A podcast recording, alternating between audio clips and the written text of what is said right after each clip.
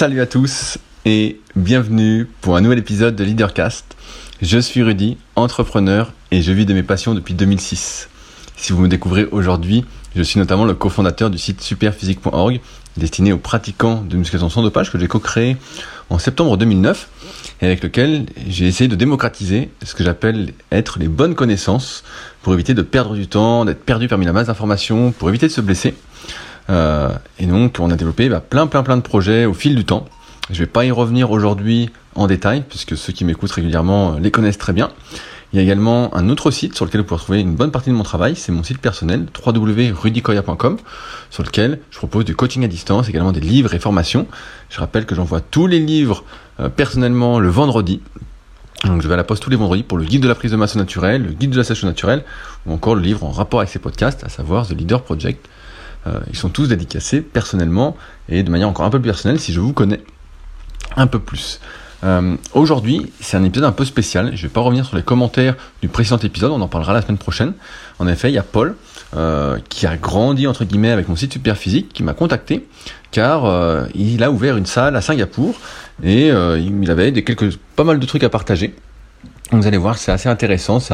C'est un peu l'application pratique, souvent des conseils que je peux vous donner sur euh, l'entourage, sur l'environnement, sur euh, les choix qu'on peut faire justement euh, pour se trouver, pour mettre à bien ses projets. Donc, vous allez voir, c'est assez intéressant, c'est assez inspirant. J'ai posé pas mal de questions également qui m'intéressaient parce qu'un bon podcast, c'est un podcast notamment quand on fait un entretien, un échange c'est un podcast où on pose ses propres questions, où on est intéressé. Et donc j'étais vachement intéressé de savoir comment ça marchait à Singapour. Donc sait-on jamais que ça vous donne des idées euh, également pour vous remettre en question et vivre une vie euh, un peu plus choisie, puisque c'est le but de ces leadercasts, ne pas subir et choisir, euh, on va dire, de vivre sa vie comme on l'entend, du moins autant que peut se faire malgré euh, toutes les contraintes qui nous sont quand même un petit peu imposées. Et c'est ça un peu, malheureusement, ou heureusement, je sais pas, la vie en société. Bref, donc l'épisode est un peu plus long que d'habitude, donc je vais pas épiloguer. Euh, comme d'habitude, tous les liens sont en description pour me contacter, pour aller un petit peu plus loin. Merci encore à toutes les personnes qui me soutiennent activement, c'est-à-dire tous les patriotes sur patreon.leadercast, patreon.com slash leadercast, c'est en lien dans la description. Ça m'a servi pour mon petit café euh, avant de faire le podcast avec Paul. Donc merci d'avance à ceux qui font le vote juste selon moi. Et euh, je vous laisse découvrir donc maintenant Paul euh, avec cette discussion. Et j'espère que vous, passez, vous passerez donc un agréable moment. Nous, on se retrouve seul ou entre nous, tout seul. Donc euh, la semaine prochaine. Allez, bon épisode à tous. Salut Paul, comment ça va? Ça va bien et toi Rudy? Bah ça va bien. Je, suis heureux de faire un podcast avec toi puisque euh, c'est pas souvent qu'on me contacte euh, pour avoir des choses à dire et je crois que tu as un parcours euh, un peu euh, atypique. Donc on va dérouler un, un, petit peu ton parcours. Euh, où est-ce que tu te trouves en ce moment?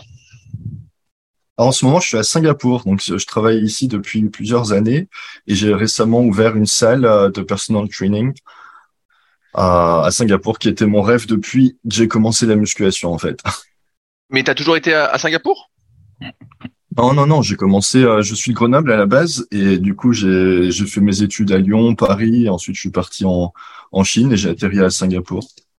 C'est tes études qui t'ont amené là-bas? Euh, ouais, en partie. Euh, après, je suis revenu travailler en France et au Luxembourg un petit peu, et puis après, j'ai eu une, une opportunité professionnelle à Singapour. Donc, j'ai commencé en tant qu'ingénieur informatique, et ensuite, je me suis réorienté vers le marketing. Et euh, en fait, le but de cette réorientation vers le marketing, c'était euh, d'apprendre à à, d'apprendre le marketing à vendre des produits. Le but, c'était de vendre mon propre produit euh, plus tard. Et le produit que j'avais envie de vendre, c'était euh, enfin d'ouvrir une salle de fitness. Et du coup, toutes ces, tout ce que j'ai appris, ça m'a aidé à, à me lancer. Moi, j'y connais pas grand-chose dans les études d'ingénieur, donc j'ai peut-être une, question un peu bête. Euh, Est-ce que tu es obligé d'aller à l'étranger au bout d'un moment dans tes études d'ingénieur? Ah non, pas forcément. C'est juste qu'il y avait des, en fait, il y a des stages à faire, euh, des stages en entreprise, et j'ai choisi de faire dans une entreprise à l'étranger. Mais bon, ça s'est bien intégré à, au programme. Après, j'étais dans une école qui incitait entre guillemets à partir à l'étranger, parce que ça, ça, ça offre toujours des, comment dire, des perspectives différentes, et du coup, c'est intéressant, mais bon, c'est pas non plus euh, nécessaire à, l'apprentissage d'un métier. Pourquoi t'as choisi Et donc, si j'ai bien compris, t'as choisi la Chine au, au début. Pourquoi t'as choisi la Chine? Parce que j'imagine qu'en plus la Chine, t'as dû apprendre le chinois, t'as dû vraiment euh, y y aller à fond, quoi, non? Bah, en fait, j'ai fait un, stage de trois mois à Singapour. Euh, du coup, j'étais mon premier pas en Asie parce que Singapour, en fait, ils parlent anglais. Euh, la langue officielle, c'est l'anglais, donc c'est plus facile de, de commencer par là. Euh, après, j'ai pris des cours de chinois et je suis parti en Chine. bon, après, c'était pas, c'était pas un peu difficile, mais surtout au niveau nutrition, j'ai envie de dire. Mais toi, à la base, donc ton rêve, c'était d'ouvrir une salle, une salle de musculation? Euh, et j'ai posé la question un peu que je pose dans d'autres podcasts. Comment tu as découvert euh, la muscu? Est-ce que tu étais un petit maigrichon à la base, comme beaucoup euh, d'entre nous? Euh, j'étais pas spécialement maigrichon, j'étais, je faisais du rugby, du hockey sur glace, donc j'étais un petit peu euh, solide, mais j'ai commencé à, je dirais vers les vers les 16 ans, je me suis mis sérieusement. En fait, j'ai découvert, euh, enfin, j'ai découvert la musculation via la, via ton forum superphysique.org à l'époque. J'ai même ouvert un, un journal où je postais. Ah, c'est quoi ton, c'est quoi ton pseudo? Ah, je, je me souviens plus, faudrait que je retrouve, mais euh, je regarde de temps en temps, c'est pour, pour me rappeler de mes débuts. Euh, et en fait, ça m'avait vraiment motivé à l'époque, euh, tout, tout ce qui était euh, musculation naturelle et puis de voir le résultat des autres, que c'était quelque chose qui était euh, possible et réalisable. Du coup, je m'étais lancé. après, je me suis très vite orienté plutôt vers la force. J'étais pas spécialement euh, intéressé par le bodybuilding, mais euh, ouais, je me suis vraiment orienté vers la force. Et en fait, j'ai découvert le strongman euh, lors de mon premier voyage à Singapour. J'ai il y avait quelques gars dans la salle où je m'entraînais qui disaient oh bah viens on fait du strongman les week-ends tu devrais tu devrais rejoindre. Et du coup je me suis retrouvé sur une sorte de de parking ouvert à soulever des des pierres et des et des trucs lourds des pneus. Et ça m'avait bien plu. Du coup j'ai j'ai fait ça tu dis que tu as commencé la musculation à 16 ans. Euh, ouais, c'est ça. Ça a duré combien de temps jusqu'à ton passage entre guillemets Parce que de ce que j'ai compris dans nos échanges mails, maintenant tu es plus orienté vraiment euh, force et strongman. Tu as mis combien de temps de passer de musculation, on va dire, euh, à ta discipline euh, d'aujourd'hui? Euh, bah en fait, ça c'était surtout limité par mon matériel, puisque quand j'ai commencé, je me suis acheté un banc décathlon et quelques poids. Euh, et ensuite, j'étais à la salle de mon de mon lycée. Ah, mais bon, c'était vraiment limité. Et euh, bon, c'était pas vraiment de la force que je faisais. Je faisais des, je suivais des, des entraînements que j'avais trouvé bah, d'ailleurs sur Super Physique, les programmes Super Pec, etc. Euh, et après, ouais, c'est, je pense, je me suis orienté vers la force en école d'ingé. Euh, je suis passé vraiment euh, plutôt soulevé de terre. Je m'entraînais pas mal au soulevé de terre. Euh, donc je dirais que ça m'a pris peut-être trois ans. Trois, ah ouais, donc c'est assez rapide tu, tu, disais, tu sais, moi je parle souvent de l'importance de l'environnement, de l'entourage. Toi, tu as commencé la musculation tout seul chez toi? Ah ouais, moi j'étais déter, tout seul. Mon banc, je m'entraînais, je mettais la musique. Qu'est-ce qui t'a poussé à commencer?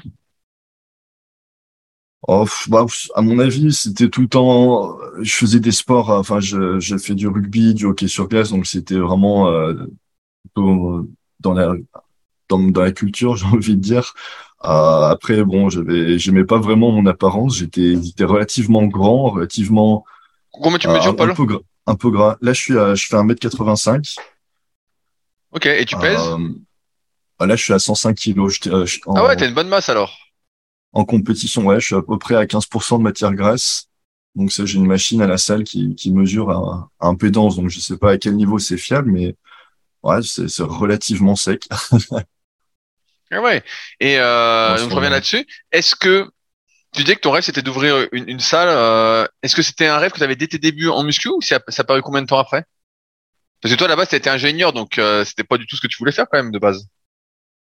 Non, bah quand j'étais tout petit, je disais que je voulais euh, travailler dans les jeux vidéo, mais bon, euh, du coup, je m'étais orienté plutôt vers l'informatique, mais euh, très vite, je me suis rendu compte que c'était très ennuyeux. c'est des projets de, plusieurs années, euh, faire un, logiciel de A à Z. Ça m'a pas, pas vraiment plu, donc je me suis orienté vers le marketing. Ah, le, projet d'ouvrir la salle, ah, c'était plutôt un rêve que j'ai eu euh, en fait quand je voyais à quel point les salles étaient pas terribles en France comparé à ce que je voyais sur euh, sur internet. Du coup, moi, je me suis entraîné dans, dans des salles pas top à mes débuts. Donc, euh, la salle de, du premier lycée, la salle, même la salle de mon, de mon école de sport. Ensuite, j'étais à, à Fitness Park, qui était, qui était pas mal à Paris. Mais bon, ça reste, euh, il reste, enfin, comment dire, c'est un peu une chaîne grand public. Il n'y a pas vraiment de, c'est pas vraiment spécialisé dans, dans les sports de force, dans les salles un peu hardcore avec des, des équipements, des chaînes, ce genre de, ce genre de choses. Mais, eh, mais justement, quand tu dis ça, ça me fait penser à, plusieurs salles, mais je vais te laisser euh, me dire quelle salle t'inspirait, toi, que tu voyais sur le net ou euh, que, que tu rêvais de construire? Ah, c'était les, les Ghost Gym, les, euh, les euh, Metroflex, ce genre de salles aux US. Et euh, quand, quand tu voyais ça, euh, tu t'es dit, parce que là, tu as fait des études, donc je reprends le truc, tu as fait des études d'ingénieur informatique, ensuite marketing. Euh, T'as quel âge aujourd'hui, Paul? Là, j'ai 29 ans. T'as 29 ans, ok. Euh, Est-ce que tu as bossé quand même un petit peu en ingénieur informatique et ingénieur euh, en marketing?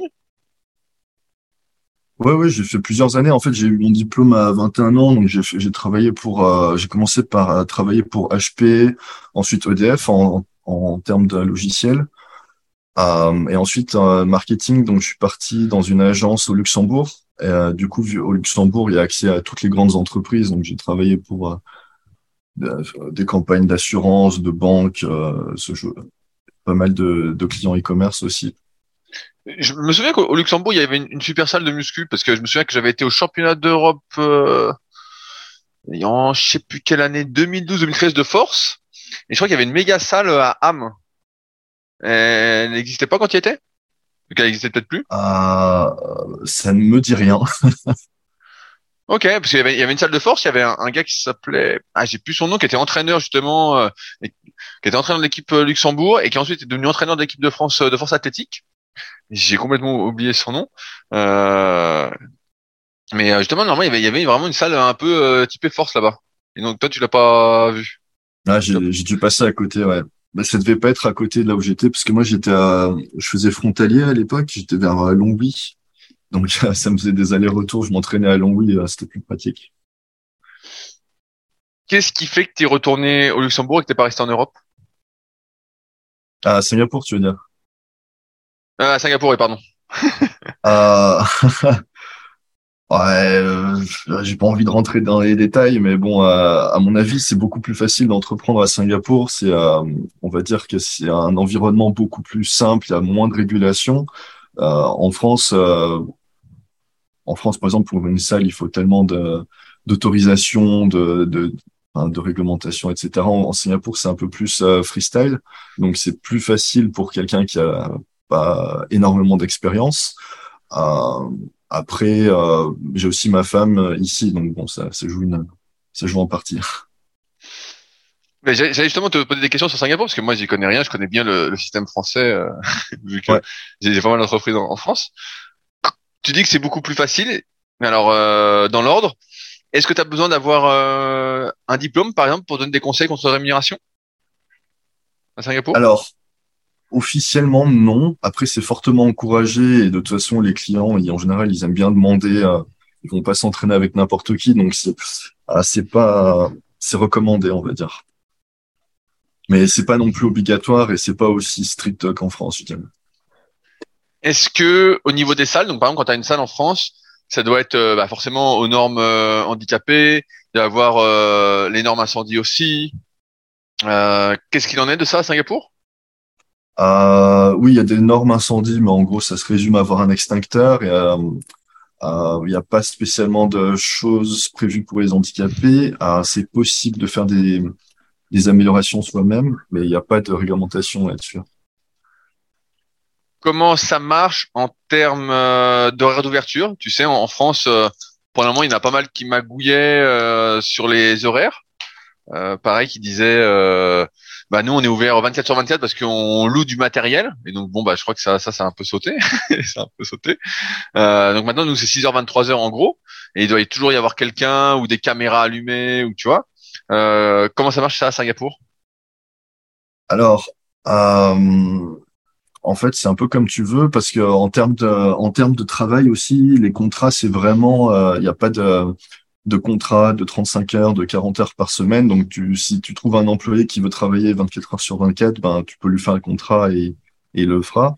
Euh, après, nous, notre salle, elle ouvre en général vers 6 heures du matin et elle ferme euh, quand on a notre dernier client parce qu'on on fait du personal training uniquement. On n'a pas de, on n'a pas de personnes qui rentrent, qui s'entraînent et qui partent.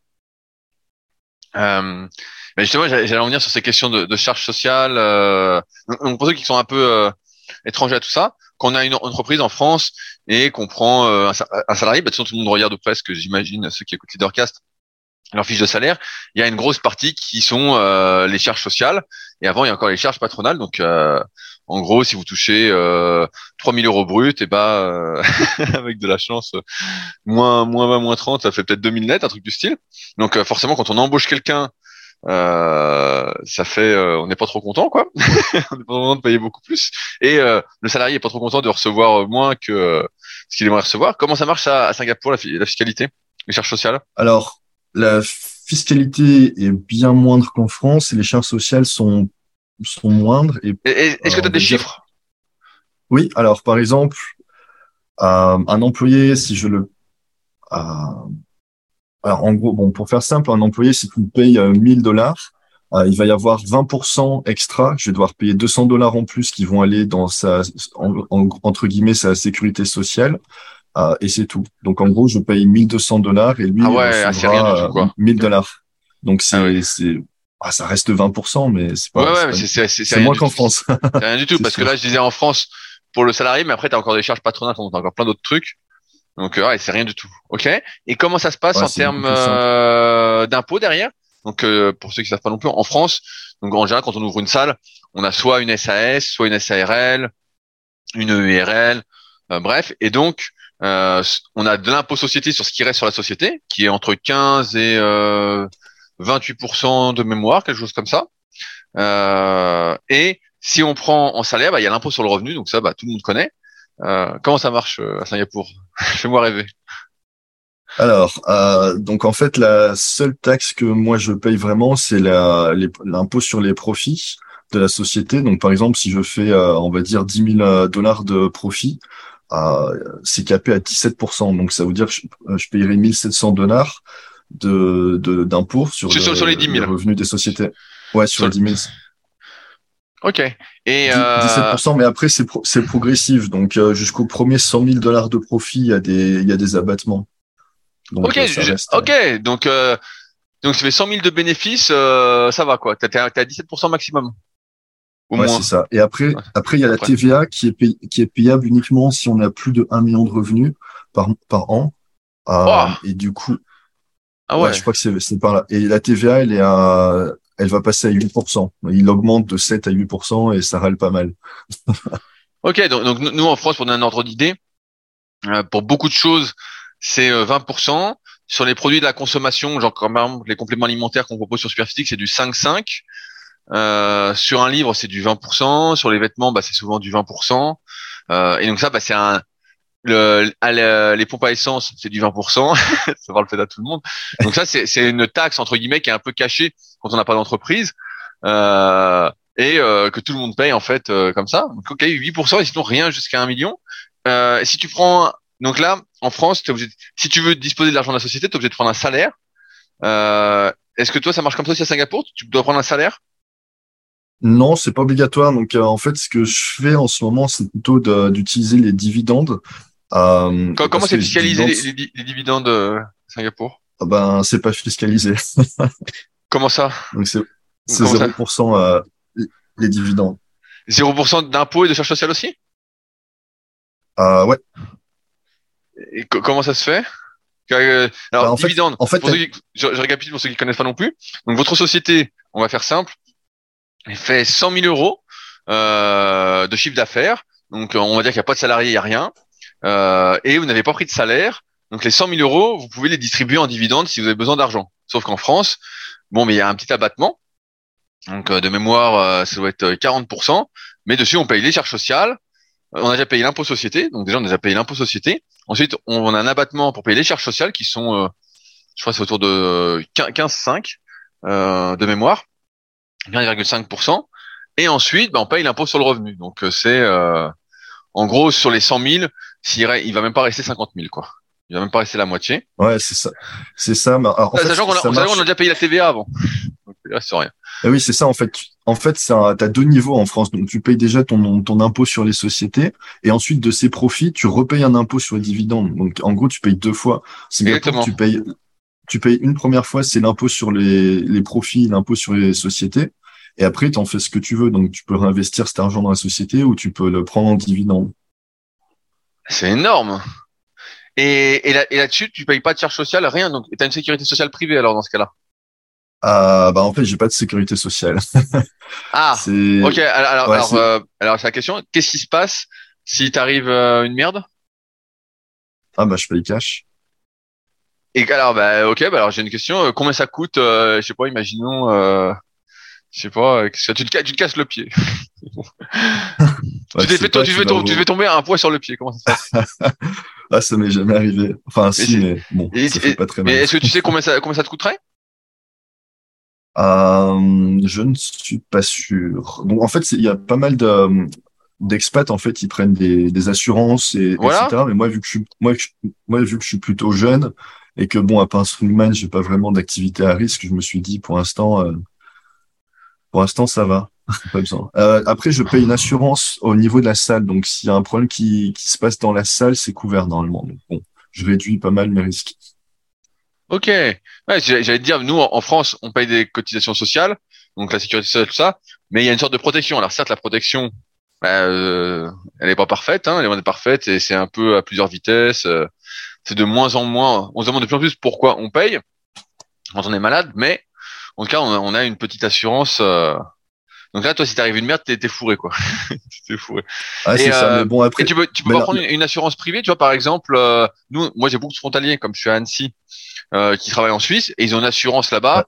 Euh, alors, je sais plus où ça en est maintenant, mais il y a dix ans, euh, quand j'avais plein de copains frontaliers, euh, les gars payaient genre 100 ou 150 euros par mois, et ils étaient mieux couverts que la sécurité sociale, quoi.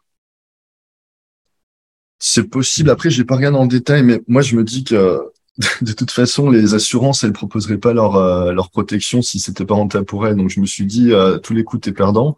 Euh, bah, t'es perdant si tu tombes pas malade. C'est comme oui, tout, si tu tombes pas malade, mais si t'es malade.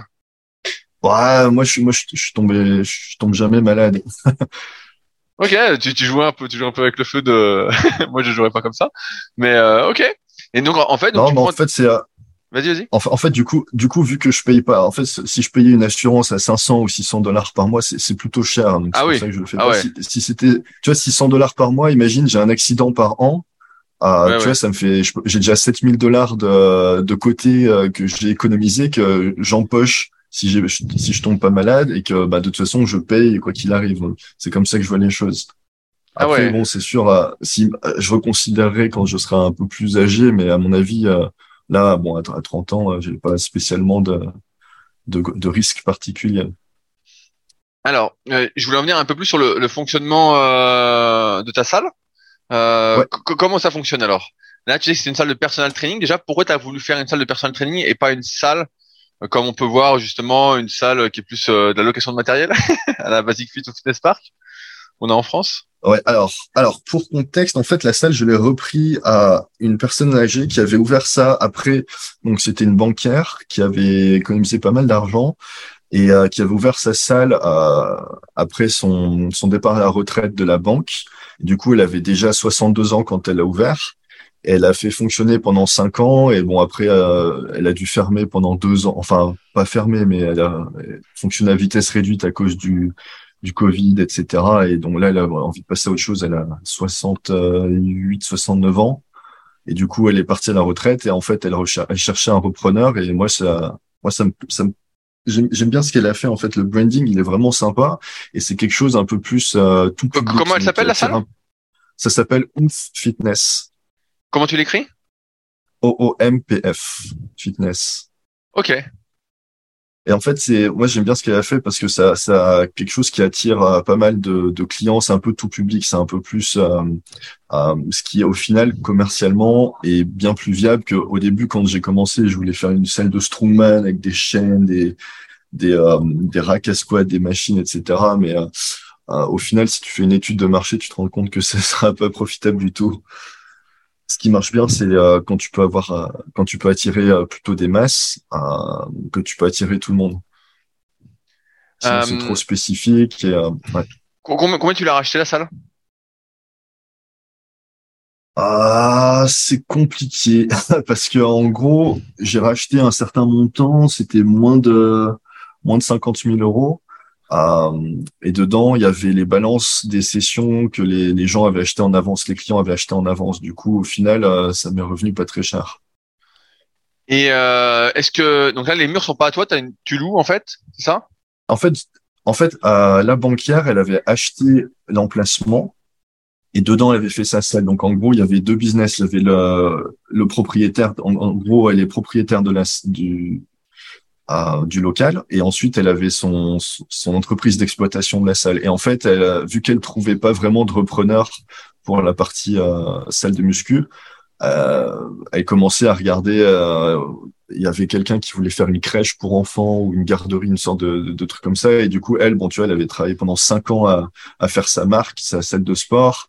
Euh, mais du coup ça faisait un peu mal au cœur de, de, de fermer ça tu vois. Donc donc au final, elle a préféré me donner à moi pour reprendre la salle au final euh, pas très cher. Euh, mais du coup, moi, ça, ça marque, elle continue. Comment tu l'as découvert cette salle, toi? Euh... Parce que toi, toi, t'es plus dans la, t'es plus dans la, t'es plus dans la force et le, strongman. Euh... Ouais, c'est ça. Donc, c'est pas du tout ton type de salle. Donc, comment tu l'as trouvé? Non, mais en fait, je regardais. c'est compliqué, mais en gros, j'étais en train de regarder, la, de faire une étude de marché pour euh, ouvrir un, un, business brokering. Donc, en gros, euh, je sais plus en, français comment on dit, c'est un, une sorte de personne qui, aide à, une sorte d'agent qui t'aide à vendre ton business, justement. Et en regardant les, concurrents, j'ai vu son, annonce. Et du coup, je me suis dit, bah, tiens, en fait, c'est intéressant. Je l'ai contacté et au final, ça s'est fait comme ça. Ok. Et donc toi, ton idée à la base, c'était plus de reprendre une salle que d'en ouvrir une euh, de zéro? En fait, c'est beaucoup plus simple parce que euh, au début, quand je faisais mes calculs euh, d'ouverture, ouais, il y a le, coût des, machines, il y a le coût de remise à neuf de la salle, de, faire les peintures, etc. Mais en fait, le vrai coût, c'est de, prendre pendant six mois, voire un an. Il va falloir que tu fasses un t'attires des clients et pendant tout ce temps-là, tu payes tes employés, tu payes le local, tu payes toutes les charges et en fait, tu as très peu de revenus. Et du coup, reprendre une salle avec une clientèle existante, c'est beaucoup plus simple. Parce que en, gros, elle est à, à peu près à l'équilibre. Et du coup, moi, j'ai juste à, à, attirer quelques clients en plus et du coup, je serai profitable. Oh, la, la salle, elle fait combien de mètres carrés? Alors, en fait, c'est une salle à quatre étages. Par contre, il y, a, il y a juste le premier étage qui est, euh, il y a que le rez-de-chaussée qui est vraiment euh, espace musculation. À l'étage, on a une sorte de yoga studio. On a des douches, on a un espace cardio et on a des bureaux. Donc, en termes de, je dirais que ça fait, à vue de nez, j'ai pas les plans exacts, mais je dirais que ça fait à peu près 100 mètres carrés à, ou 120 mètres carrés le premier étage. Et il y a combien de personnels traîneurs qui travaillent dedans?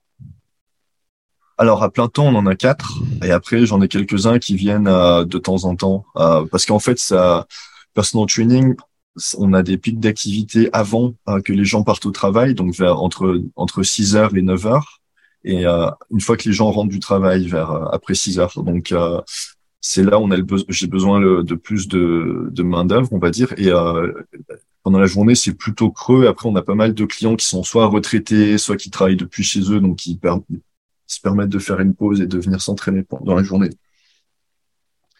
Là, donc, tu as quatre salariés et ceux qui viennent en plus, ils viennent euh, comment? Est-ce qu'ils ils payent à la séance ou ils ont un contrat aussi avec toi?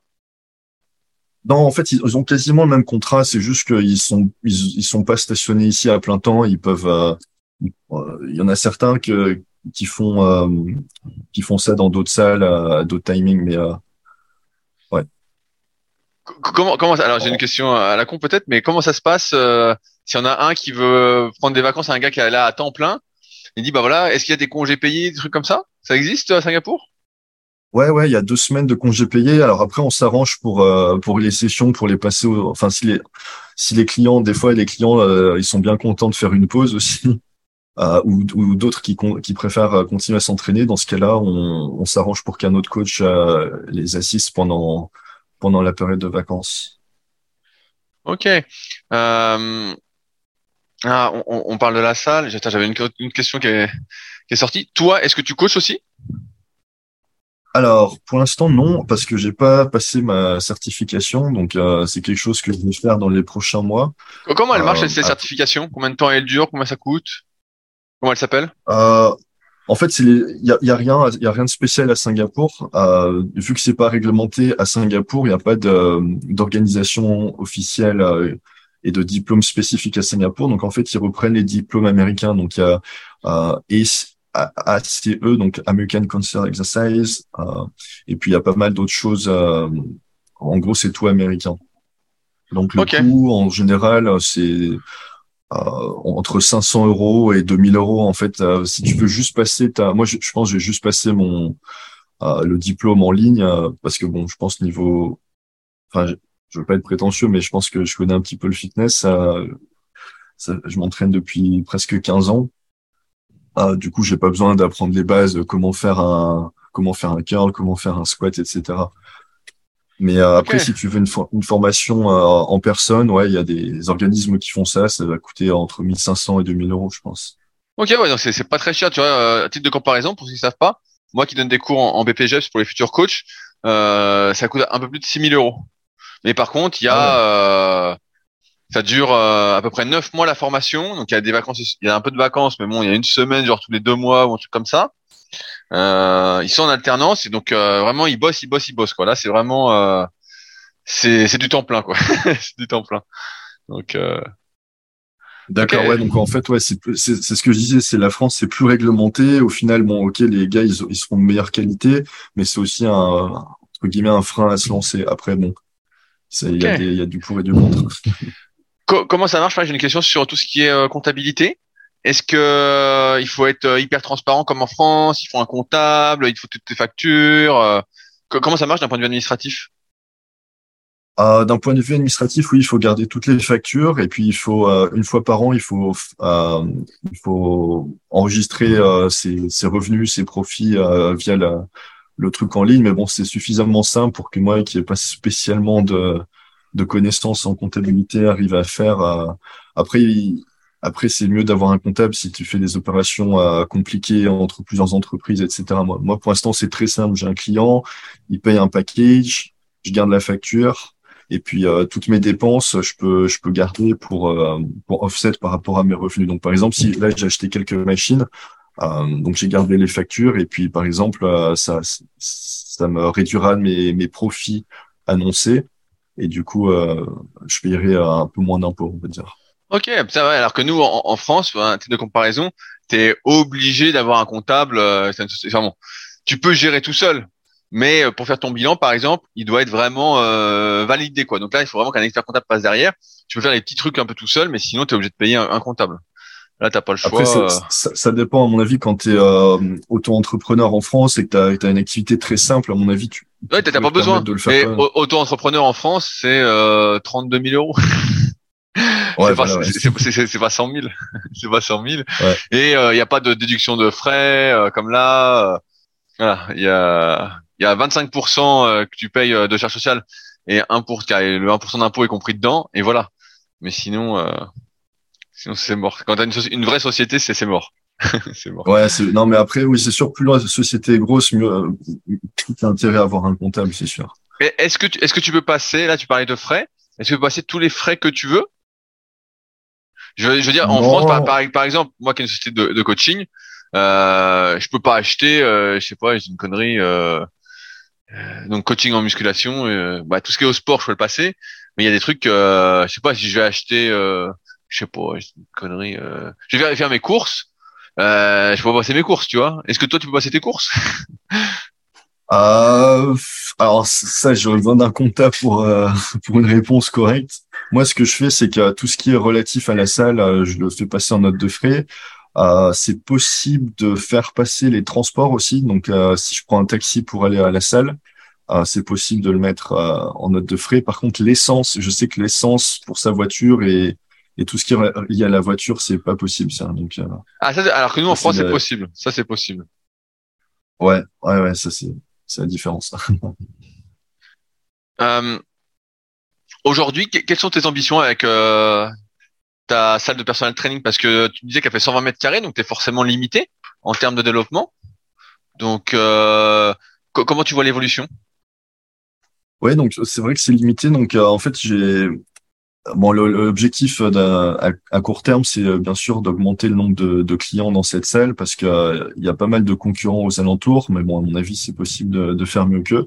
Donc, de développer cette première location. Et après, vu que pour l'instant, là, euh, alors pour faire un équivalent, là, on est entre guillemets plutôt à l'est du centre d'activité. Donc, par exemple, si on prend euh, Paris comme référence, là, on est plutôt du côté euh, du côté est. Donc, c'est possible de faire une, une deuxième location, euh, un deuxième emplacement, une deuxième salle plutôt vers le nord et, et ensuite une troisième vers euh, l'ouest.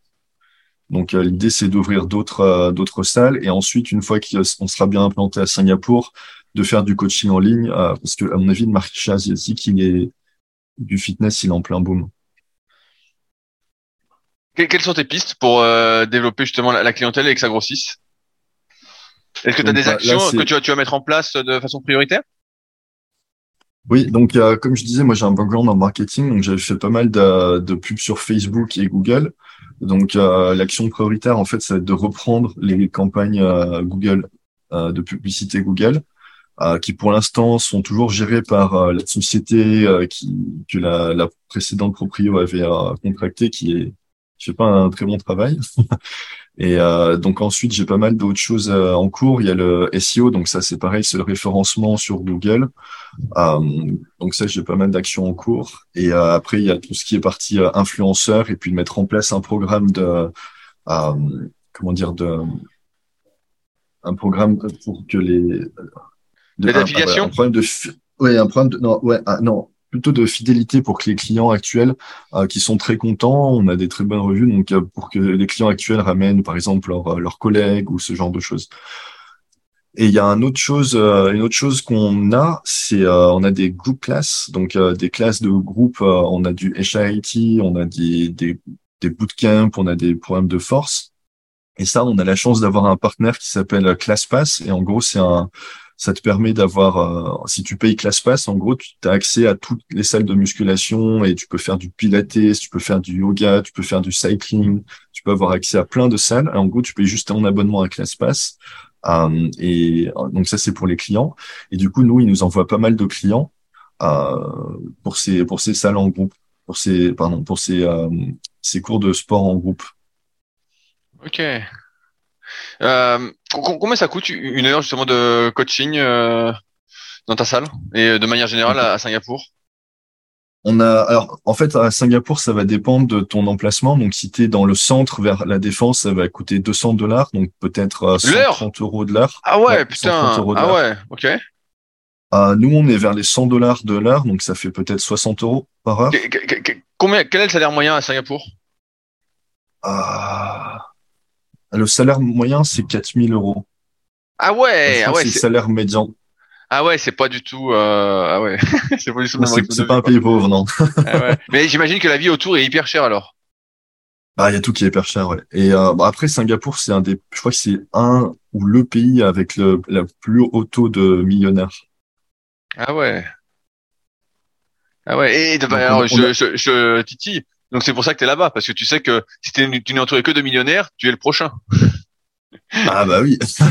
non, mais après moi, moi je viens de Grenoble, donc euh, Grenoble il y avait, euh, ouais, c'est un peu l'indus. Enfin il y a, pas grand chose quoi. Et j'aimais pas du tout Paris. Lyon c'était sympa, mais je me voyais pas vraiment y vivre très longtemps. Et du coup euh, Luxembourg c'est super petit, c'est très ennuyeux. Donc ouais en Europe c'est plutôt limité je trouve.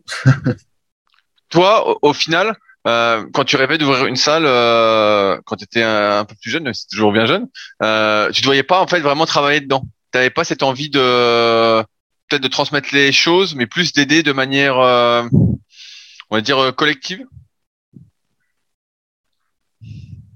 moi, j'ai, ouais, moi, j'ai jamais vraiment été motivé par être euh, personal trainer. Par contre, ce qui m'intéresse, c'est de, de faire. Euh, donc là, c'est quelque chose qu'on va lancer, c'est de faire des programmes. Je ne sais pas si ça va marcher du tout, mais de faire des séminaires euh, sur spécifiques à certains mouvements. Donc par exemple sur le bench, sur le deadlift, qui sont mes spécialités. Euh, ça, ça m'intéresse. Après, bon, c'est c'est plus pour apporter de l'expertise, mais je me vois pas non plus à travailler toute la journée parce qu'au final, ça me prend quand même pas mal de temps de gérer tout ce qui est euh, la partie administrative et la partie marketing, la partie vente, etc. Euh, tout ce qui est site internet, c'est moi qui gère, donc c'est quand même pas mal de, de, temps qui est passé. Et je me dis si euh, si, je enfin si je j'entraînais les clients moi-même, c'est c'est du temps que j'aurais pas. Mais voilà, c'est là où je voulais t'emmener, c'est que on se rend pas compte en fait que on peut pas tout gérer tout seul si on veut développer euh, entre guillemets ses entreprises ou son business. Euh, et c'est pour ça que moi, par exemple, bah, tu vois, sur Super Physique, je me suis associé dès le début avec mon associé Fabrice, donc sur le Super Physique Podcast, euh, que vous pouvez entendre chaque vendredi à 10h30. Mais euh, justement, pour que lui gère toute la partie informatique, tout l'administratif, et que moi je puisse faire le contenu. Euh, pareil sur rudicoya.com, où je suis associé avec mon pote Arnaud, avec qui j'ai fait plein de vidéos sur YouTube pendant des années. Et pareil, il gère tout mon administratif pour que moi j'ai la tête libre pour pouvoir coacher, pareil, écrire des articles, faire des podcasts, vraiment tout ça, parce qu'en fait, tu ne peux pas euh, tout faire. Tu ne peux pas tout faire. Et il y a beaucoup de gens, je pense, qui font l'erreur de se dire, euh, et, et j'en vois des comme ça avec qui je suis associé, donc j'essaye de, de les soulager là-dessus. Euh, euh, comme Pierre, Pierre, si tu nous écoutes de l'application SP Training, c'est que tu as beau avoir le meilleur produit du monde, si tu ne fais pas les actions autour, d'un point de vue administratif et d'un point de vue marketing, et si t'as pas une vision derrière pour faire grossir le truc, et ben en fait, euh, ça ne marchera jamais quoi. Et ça, c'est un rôle qu'on oublie bien souvent. C'est qu'on se dit, euh, bah oui, bah c'est bon, moi je veux juste coacher et puis ça va fonctionner. En fait, pas du tout. Tu peux être le meilleur du monde, mais si personne le sait, et eh bah euh, personne le saura quoi. Non, mais tu as tout à fait raison. En fait, euh, j'ai pas mal d'exemples pour euh, pour supporter ce que tu dis. Donc, par exemple, moi, j'ai pas mal de, j'en ai deux qui qui travaillent à ma salle, qui ont euh, lancé leur propre salle il y a quelques années et au final, c'est bon, ils sont très bons en, niveau de personal training, euh, en coaching, ils sont très bons, il n'y a pas de souci. Il y en a même un qui a gagné des compétitions IFBB pendant plusieurs années.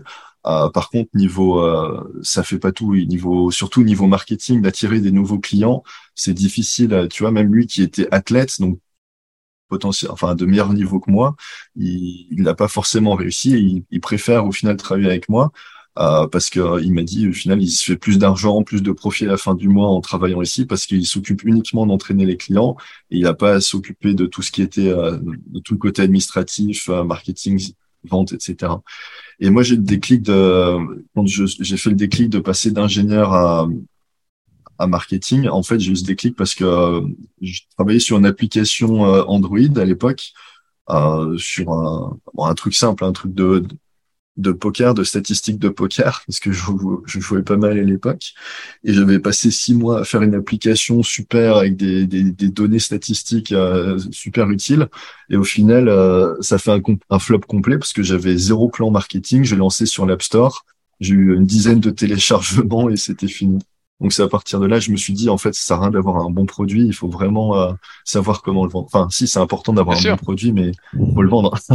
Bien sûr, c'est un peu tout le tout le malheur du truc quand quand tu débutes une activité ou quoi. Euh, et c'est ce qu'on voit aujourd'hui avec les réseaux sociaux. Hein, c'est euh, t'as pas besoin de produire forcément du bon contenu, t'as pas besoin d'apporter de la valeur. Il suffit euh, de se mettre en avant, de savoir se mettre en avant, ce qui est un métier aussi. Et on peut plus ou moins euh, être pour ou contre. Mais il n'empêche que aujourd'hui c'est vraiment un monde d'apparence, c'est un monde de marketing. Et si on n'est pas là-dedans, bah, c'est hyper difficile euh, d'en vivre. Bah, je pense justement euh, à Delphine que j'ai rencontré la semaine dernière qui écoute euh, Leadercast, qui a essayé de se lancer justement en tant qu'entrepreneur et euh, qui a vu que justement la publicité, tout ça, bah, c'était pas du tout son truc et qui finalement bah, est revenue au salariat parce qu'elle elle, s'imaginait pas qu'en fait il fallait vraiment forcer, forcer, forcer la vente. Et comme elle me l'a dit, bah, elle se sent pas vendeuse, quoi. Elle a pas envie d'être vendeuse. Et euh, c'est ce que je dis toujours à mes élèves en BPGF, le genre le premier jour où ils arrivent, euh, je leur ai dit bah voilà je dis en fait on va vendez-moi un stylo euh, tu as peut-être la référence avec le loup de Wall Street mais en fait j'ai dit voilà ça, ça, ça, se résume à est-ce que vous arrivez à me vendre quelque chose? Si vous n'arrivez pas à me vendre quelque chose même avec le diplôme ça servira absolument à rien. Euh, c'est vraiment et donc j'insiste pas mal là-dessus euh, je leur donne quelques conseils tout ça. Je fais un, petit cours sur le sujet. Mais euh, mais oui aujourd'hui aujourd'hui c'est ça. Et c'est vrai qu'on on se rend pas compte que euh, c'est euh, moi j'aime bien ce truc là qui dit on ne peut pas réussir seul et euh, c'est comme ça que je résume un peu les choses. Tu, tu ne peux pas tout seul euh, tout gérer. C'est tu peux pas, tu peux pas et pour toi écrire des articles, gérer euh, les publicités sur Facebook, sur Google, et coacher aussi, et imaginer la suite, donc les programmes en ligne, puis imaginer euh, développer d'autres salles et à la fin, bah à la fin, si tu peux, mais euh, tu vas vite faire un, burn-out et euh, tu seras bien tout seul. Ouais, c'est ça. En fait, il faut arriver à déléguer ce que tu peux. Donc, tout ce qui est euh, pas spécialement euh, ton, ton point fort, moi, je recommande de déléguer. Donc, par exemple, euh, la compta. Si bon, moi, j'ai de la chance, c'est relativement simple pour moi, mais si, si c'est quelque chose qui te donne mal à la tête, franchement, il vaut mieux payer quelqu'un, je sais pas, 200 euros ou quoi, par mois, même pour euh, pour le faire à ta place, tu gagnes beaucoup de temps. En fait, tu as, un, un coût d'opportunité. Par exemple, si tu passes, euh, je sais pas moi, 10 heures par mois à faire ta compta, c'est du temps que t'as pas pour faire euh, des choses plus intéressantes qui vont te, te permettre de générer du revenu. Mais bien, bien sûr, bien sûr, bah, j'ai toujours été convaincu que ça, c'est mieux vaut se concentrer sur ses forces la plupart du temps plutôt que sur ses faiblesses, où là tu vas perdre beaucoup beaucoup de temps. Et en fait, t'as pas, même si tout tout s'apprend, le talent, ce n'est que la répétition et du travail. Il n'empêche que euh, si tu as une forte valeur ajoutée dans un domaine, bah, autant continuer là-dessus et déléguer là où tu es moins bon, parce que le temps que tu apprennes, même si c'est euh, vachement intéressant, c'est instructif, tout ça, bah, le temps que tu apprennes, euh, en fait, euh, tu n'auras pas été très productif. et après, tu pourras pas faire les deux. Ça. mm. Donc ça, tu seras bien fourré. Euh, J'arrive un peu au bout de mes questions, Paul. Est-ce que toi, il y a des sujets qu'on n'a pas abordés que tu souhaitais aborder?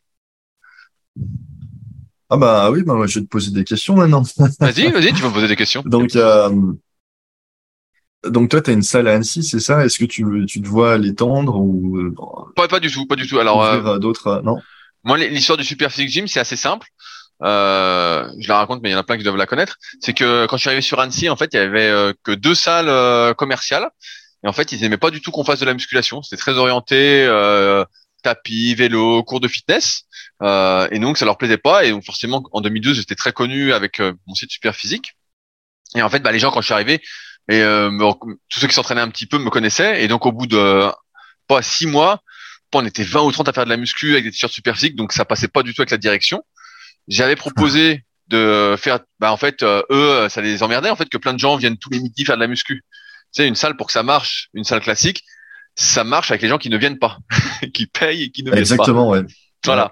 Mais donc ça leur plaisait pas du tout et donc moi j'avais proposé de faire des trucs ensemble. Bah, j'ai dit tiens on peut organiser des petits tournois, euh, on peut faire des t-shirts ensemble, euh, tout ça. Et en fait euh, la patronne de l'époque était vraiment contre. voilà bon pour moi elle, était con. Mais bref après elle a vendu de toute façon ça a coulé hein, depuis. Et donc comme il y avait pas vraiment de salle pour s'entraîner et que je voyais que bon pas tous les deux trois mois c'était des crises qui servaient absolument à rien, bah, j'ai ouvert ma salle. Et en fait l'idée c'était plutôt d'ouvrir pour moi pour être tranquille pour m'entraîner et euh, j'avais dit à mes potes, bah voilà, s'il y en a qui veulent venir, vous pouvez venir.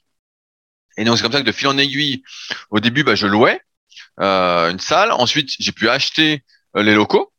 Euh, et donc, bah là, en fait, je n'ai, euh, moi, j'ai la salle, mais c'est plus un truc. c'est pas, en fait, comme j'ai acheté cash entre guillemets. Aussi bien le matériel, donc c'est sur une société, hein, c'est mon argent perso, mais aussi bien le local que le matériel en fait, j'ai aucune obligation que ça rapporte de l'argent. Et en France, comme tu l'as dit, bah, c'est hyper compliqué quand tu ouvres une salle. Euh, il y a plein de choses, euh, du moins ouvertes au public, il y a plein de choses un peu emmerdantes. Donc en fait, la salle Superphysique, c'est euh, c'est à moi. Je dis souvent c'est chez moi et c'est caché. C'est comme le Fight Club, ça n'existe pas. Première règle du Fight Club, le Fight Club n'existe pas. Bref, pour ceux qui ont la référence. Et donc, en fait, c'est pas du tout voué à se développer. Pas du tout, parce que je me suis jamais vu personnellement. Ça n'a jamais été un rêve d'ouvrir une salle. C'était plus pour moi en fait. Et euh, parfois, je réfléchis même à la déplacer euh, à la villa super physique parce que j'ai de la place. Euh, je pourrais faire une extension de la villa super physique et faire la salle là-bas.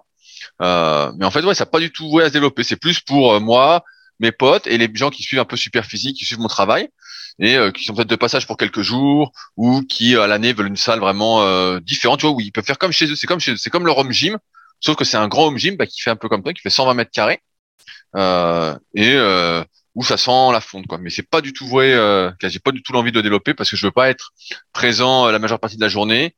Je veux surtout pas de salarié parce qu'en France, euh, moi je suis contre euh, des congés payés entre guillemets. J'aime pas trop ça. Et donc ouais, en fait j'ai pas du tout cette envie d'être restreint dans ma liberté. Donc voilà, ça se développera jamais. Et si demain il y a plus personne, bah c'est pas très grave en fait. Euh, je m'en fous un peu quoi. Donc bien qui veut. Et puis voilà quoi. D'accord. En fait, c'est un super home team. Exactement. En fait, j'ai pas compris parce que j'ai pas, j'avais vu que tu avais ouvert la salle et puis j'avais pas vraiment vu de site ou quoi pour la Ah non, pas du tout. Ouais, pas du tout. Exactement, je suis, il n'y a pas de devanture, je suis caché, je, et je donne souvent aux gens un point de rendez-vous et je vais les chercher. Euh, parce que justement, je veux surtout pas être dérangé, je veux surtout pas avoir des normes.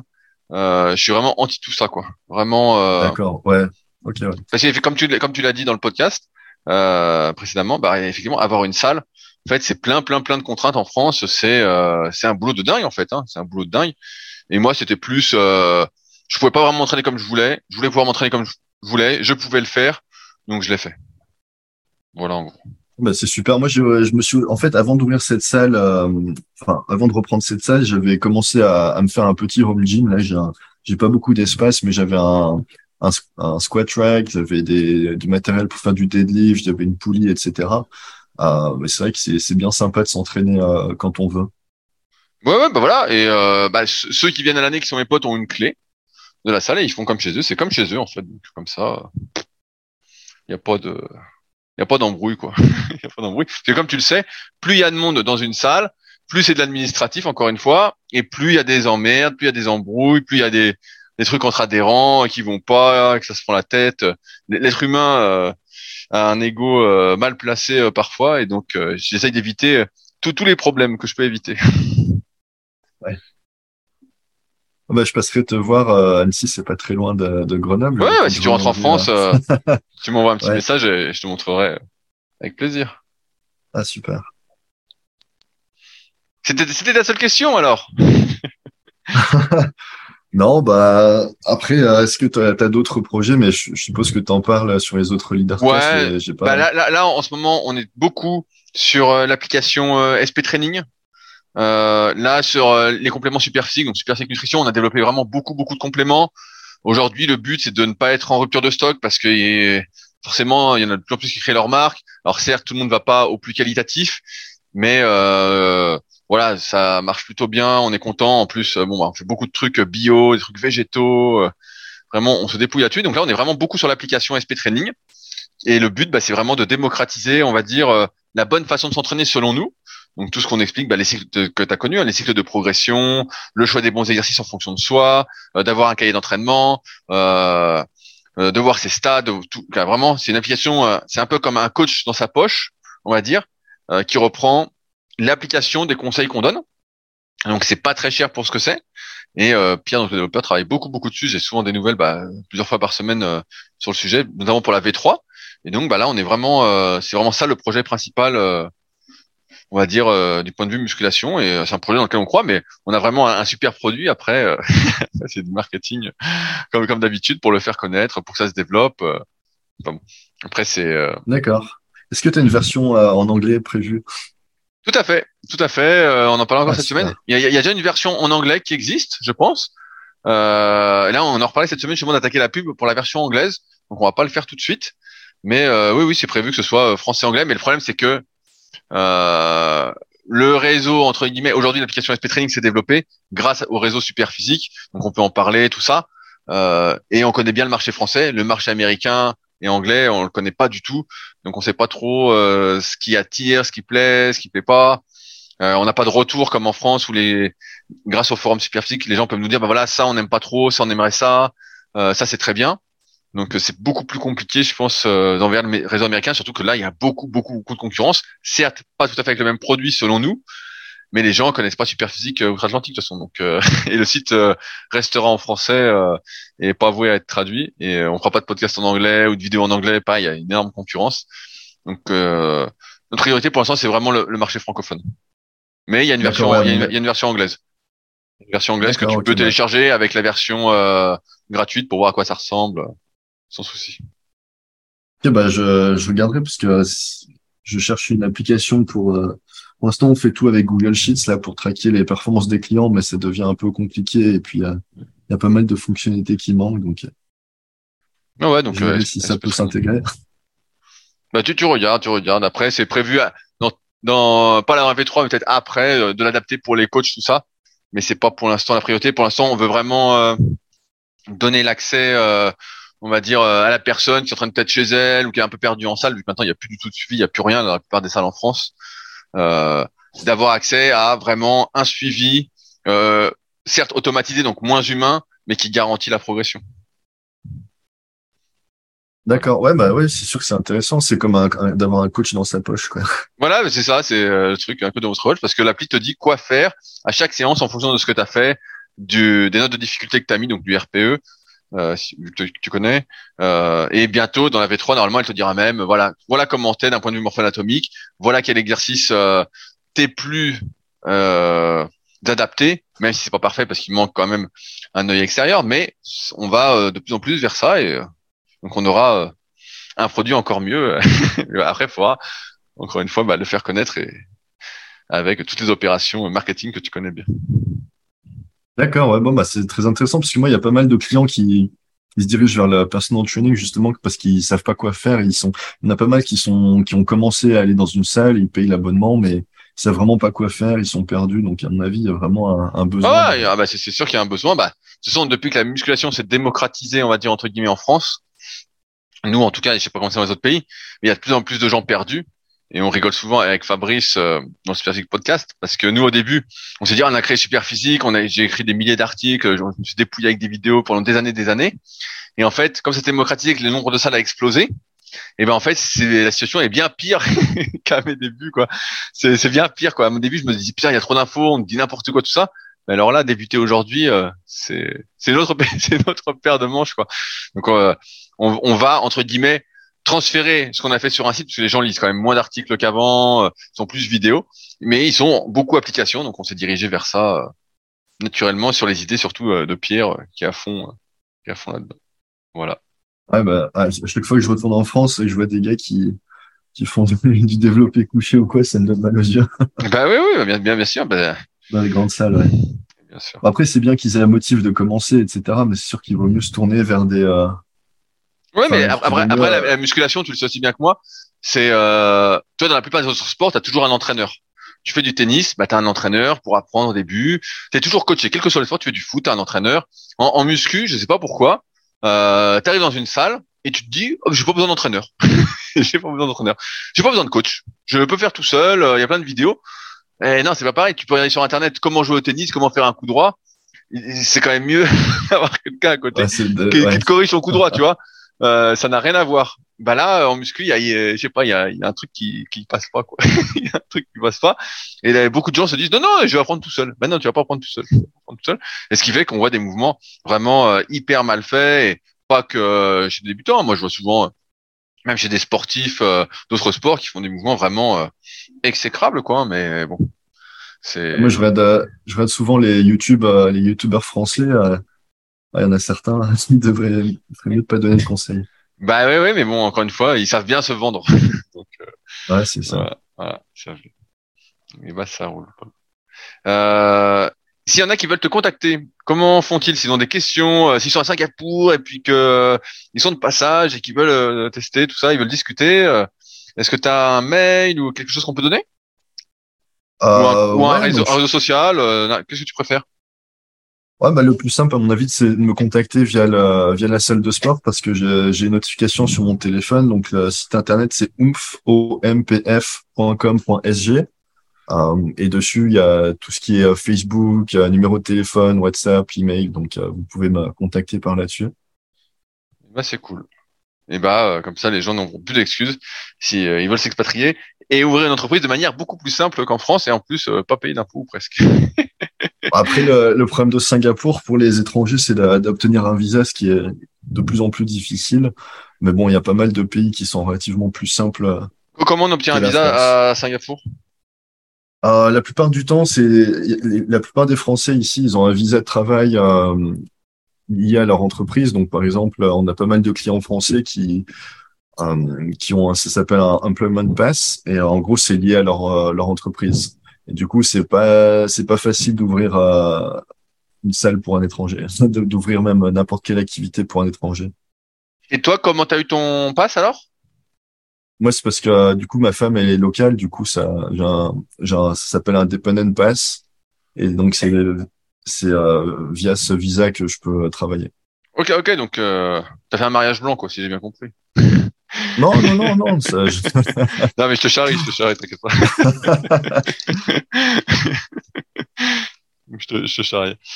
Et, et, bah ça roule. Et bah euh, merci Paul euh, de ton temps et d'avoir partagé toutes ces infos. J'espère comme d'habitude bah, que ça. Fait... Ça m'a fait plaisir de discuter avec toi parce que euh, j'ai commencé la muscu en lisant Super Physique et du coup euh, là la boucle est bouclée.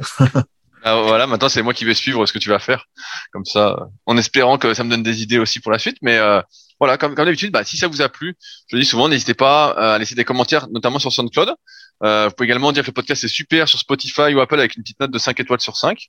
Euh, un petit commentaire encourageant sur Apple, ça fait du bien aussi. Et pareil, voilà, si vous avez des questions ou des choses que vous souhaitez partager, auxquelles vous souhaitez que je réponde, euh, on peut avoir des discussions comme avec Paul aussi, hein, pour ceux qui sont euh, les plus vaillants. En tout cas, bah, n'hésitez pas, il y a tous les liens contact dans la description de l'épisode et euh, je vous répondrai avec plaisir pour qu'on fasse, comme je dis souvent, mieux ensemble que seul. Sur ce, et bah, à la semaine prochaine pour un nouvel épisode. Salut à tous et merci encore Paul. Merci Rudy, au revoir.